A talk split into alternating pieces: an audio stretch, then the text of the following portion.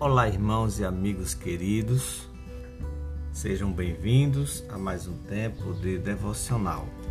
A meditação de hoje tem por título Escravo, porém livre, à luz de Romanos capítulo 1, verso 1, que diz assim: Paulo, servo de Jesus Cristo, chamado para ser apóstolo, separado para o evangelho de Deus. Irmãos e amigos queridos, a primeira declaração que nós é, vemos nessa passagem a respeito do que seja a igreja é que ela é a comunidade dos servos. Essa palavra servo, da raiz grega doulos, nos remete à ideia de escravo. É verdade. Escravo, pertencente a um senhor. O apóstolo Paulo então está convencido de que ele pertence a uma outra pessoa e essa pessoa que o comprou com o seu precioso sangue, a quem ele devota a sua vida com muito prazer. Ele é escravo de Jesus Cristo.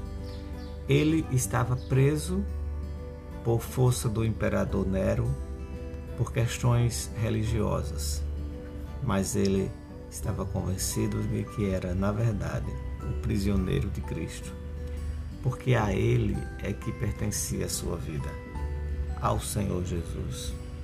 Essa ideia de pertencer a uma outra pessoa nos leva a entender o que aconteceu lá atrás, no século XVI, quando Frederico III, chamado o Piedoso, ele querendo trazer para a igreja um documento que reafirmasse a fé reformada e também servisse de parâmetro para a liturgia da igreja, comissionou dois jovens, por nome Zacarias Ursinos, de 20 anos, e Gaspar Olevianos, de 26.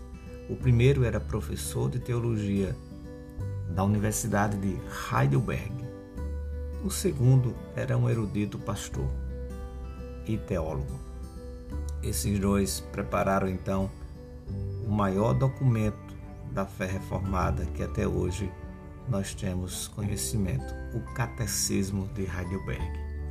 A primeira pergunta do Catecismo de Heidelberg diz o seguinte: Qual é o seu único conforto na vida e na morte? E a resposta é: O meu único conforto na vida e na morte, corpo e alma, é que não pertenço a mim mesmo, mas ao meu fiel Salvador Jesus Cristo, aquele que, ao preço do seu próprio sangue, pagou totalmente todos os meus pecados e me libertou completamente do domínio do pecado. Ele me protege tão bem que, contra a vontade de meu Pai do céu, não perderei nenhum fio de cabelo.